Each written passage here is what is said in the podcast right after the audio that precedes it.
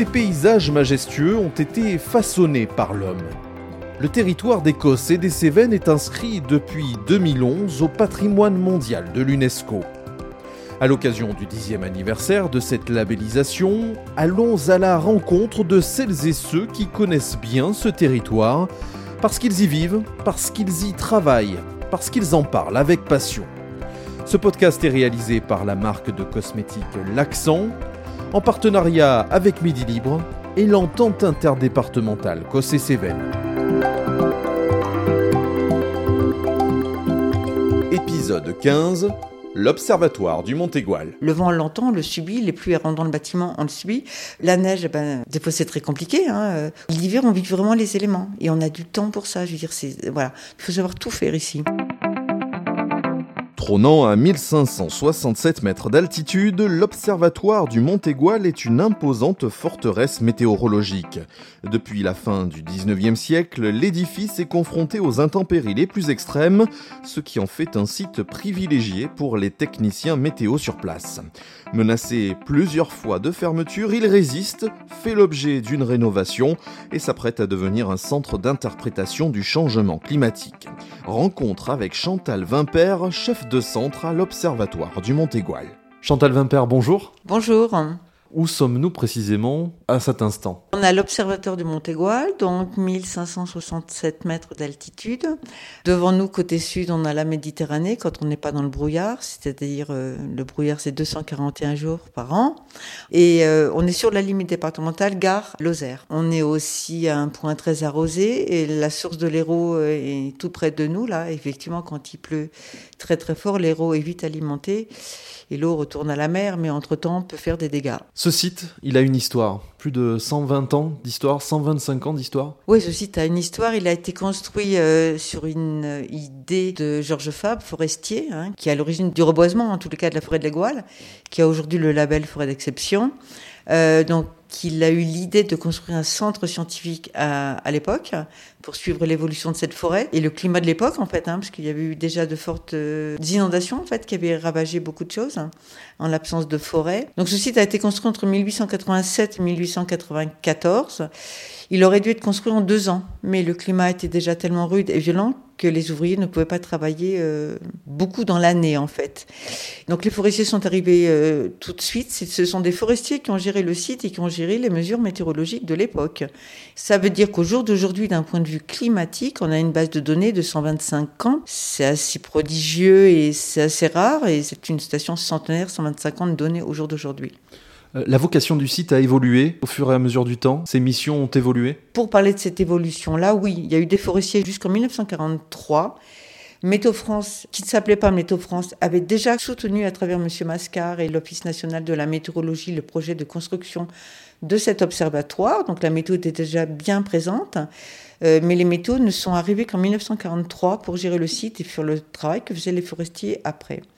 Moi, je suis arrivée ici en 2003, on faisait encore des prévisions, uniquement sur la région, sur les Cévennes. On a arrêté de les faire en 2012. C'est Nîmes qui faisait les prévisions départementales et maintenant ça se fait au niveau régional. Enfin bon, la prévision a beaucoup évolué aussi à Météo France via les technologies de pointe euh, en fait euh, qui sont utilisées. Par contre, l'observatoire du Mont Ventoux a fermé en 1968 et l'observatoire de l'Égoile aurait dû fermer quelques années après. Euh, il y a eu un, un monsieur qui s'appelait, qui était météo, qui s'appelait Christian Proust et qui était très attaché à ce site et qui trouvait que son, son métier était très utile et qui a dit moi je ne pars pas et je continue à faire mon travail et à envoyer mes données. Donc il est resté 18 mois tout seul ici et finalement il y a eu un, on lui a envoyé du personnel et finalement voilà. À la suite de ça, il y a eu un personnage assez emblématique qui s'appelait euh, Jean Boulet, qui est encore en vie d'ailleurs, qui est arrivé lui à la fin des années 80 et qui a dit bon ben on va nous fermer encore, il faut trouver des idées. Donc c'est lui quelque part avec son équipe qui a eu l'idée d'une première exposition.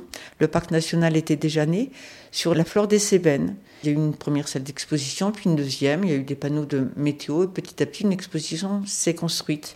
Et euh, Météo France donc, a, a, continué à envoyer du personnel en tous les cas.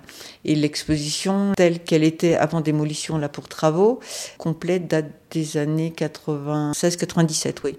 Donc l'appellation météosite, puisque cette exposition euh, dénommée météosite, le météosite, c'était aussi une politique engrangée par Météo France dans le milieu des années 90 Donc il y avait, on va dire, une douzaine de, de sites dédiés à la vulgarisation scientifique. Donc au jour d'aujourd'hui, euh, ça a un peu disparu tout ça. Il y en a un, la Cité de l'espace, en tous les cas.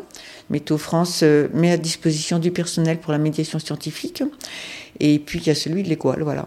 Aujourd'hui, qu'est-ce qui se fait concrètement sur euh, sur l'Observatoire de l'Égoile Donc l'exposition, elle est gérée en partenariat depuis 2005 euh, entre la communauté de communes de l'Égoile et Météo France. Nous, on s'est dit que l'exposition, il lui manquait un espace parce qu'il y avait de plus en plus de questions de visiteurs sur le, climat, le changement climatique, on en parlait déjà beaucoup.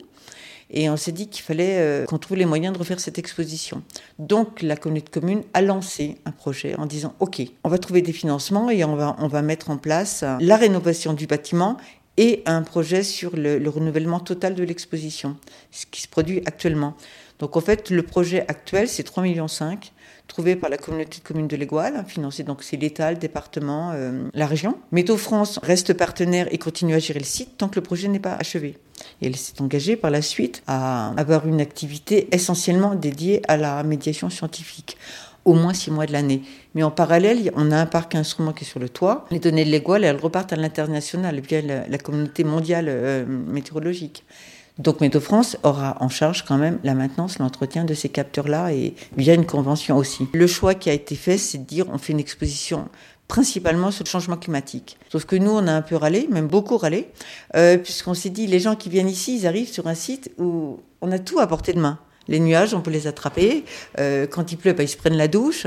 Donc les gens, ils veulent qu'on leur montre, là, sur les écrans, les images sat, les modèles, euh, la météo et pas euh, les fondamentaux du climat. C'est un peu pesant.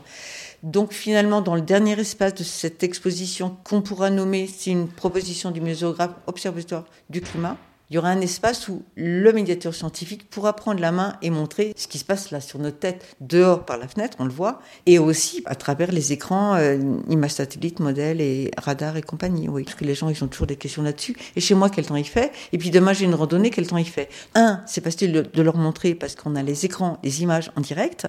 Et deux, en plus, on sort et puis on leur montre directement. Dire, là, on touche vraiment les éléments. Quoi. Et puis quand ils arrivent et puis qu'ils se font un peu secouer par le vent, parce qu'on est à 1567 mètres, c'est une toute petite montagne. Par contre, on est sur une crête. Donc ici, même une voiture, ben, combien se sont fait arracher des, portières de voiture? Parce que si on ouvre deux portes en même temps quand il y a du vent, ben, il y a une porte qui, qui s'en va. Donc effectivement, ici, on a tous les ingrédients pour se faire plaisir et partager, et aussi ce qu'on vit. Parce que les métaux avant... Euh, encore aujourd'hui, donc ça, ça va s'arrêter bientôt, vivent là H24 euh, toute l'année. Donc l'hiver, on est un peu sous le monde, il n'y a pas l'exposition, parce qu'effectivement, avec les congères, c'est difficile de monter. Euh, donc passer une semaine ici l'hiver, c'est le jour et la nuit avec euh, l'été où on touche pas terre, on parle toute la journée aux visiteurs. Mais l'hiver, on est un peu sous le monde. Et c'est peut-être le seul moment où on est euh, complètement avec les éléments extérieurs, quoi. dire, euh, le vent, on l'entend, on le subit, les pluies rendant le bâtiment, on le subit. La neige, eh ben, des fois, c'est très compliqué. Hein. L'hiver, on vit vraiment les éléments. Et on a du temps pour ça. Je veux dire, c'est, voilà. Il faut savoir tout faire ici. Moi, je suis un peu amputée de mes mains, on va dire, mais bon, j'ai des collègues qui savent tout faire. Et quand on est toujours de l'hiver pour des questions de sécurité, c'est un site isolé. Déjà, on est tous securistes. On a un minimum de bagages euh, pour toucher aux tableaux électriques qui sont partout.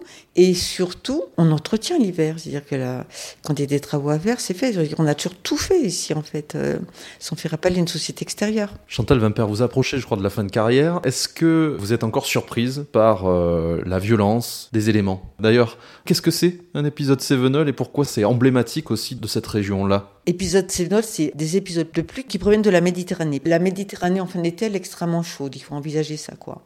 À l'automne, donc en septembre, octobre, novembre, l'air froid qui lui est très lourd, qui descend, ben, il va arriver sur la Méditerranée. Cet air chaud et humide de Méditerranée, il est soulevé il est léger, il monte. Et en montant, ben, il gravit toute la pente sévenole, donc des nuages se forment, ça condense, pour faire simple. Et puis, euh, si le contraste de température, le gradient thermique est très important, par exemple, eh ben, ça peut aller très très vite. Donc, c'est des quantités d'eau qui vont monter, qui vont bloquer sur le sommet des Cévennes, les Gouales. Mais c'est pas que c'est les Cévennes, hein, c'est tout le pourtour méditerranéen concerné. On devrait dire plutôt épisode méditerranéen. C'est bien la Méditerranée chaude qui provoquent ce genre de choses. Donc c'est vrai que les épisodes Cévenol sont très connus pour ça et pas que par les Cévenols, parce que c'est des tonnes d'eau qui arrivent. La source de l'Hérault, elle est juste en dessous de l'Égoile. Donc évidemment, ces eaux, elles vont prendre ces cours d'eau-là. Et bah, cette eau, elle retourne à la mer, mais entre-temps, elle fait des dégâts. Donc là, il y avait l'Hérault, le Vidourle et autres qui arrivent au Gros du Roi et au Gros d'Agde. Donc même si on le prévoit, on ne peut pas prévoir localement exactement les dégâts. Voilà. Prochain épisode de ce podcast, on parlera des interventions en milieu périlleux, parce que pas très loin d'ici, à Florac, il y a un centre de formation euh, pour les pompiers qui, euh, qui les perfectionnent dans ces domaines-là. Qu'est-ce que ça vous inspire, vous, ces hommes et ces femmes qui contribuent à justement intervenir? Peut-être que c'est parfois d'ailleurs lié à la météo. Ah bah oui, c'est lié à la météo. Enfin, tant qu'on faisait un bulletin de prévision ici, c'est sûr que les pompiers nous appelaient systématiquement. Donc les pompiers, effectivement, ils se mettent en danger. Et c'est sûr que la météo, eux, les intéresse. Donc ils se mettent en danger. Moi, j'ai énormément de respect et d'admiration pour ce qu'ils font, oui, dans tous les domaines. Merci beaucoup, Chantal Vimper. À bientôt. Et merci à vous d'avoir suivi cet épisode. À très bientôt pour mettre à nouveau l'accent sur l'Écosse et les Cévennes.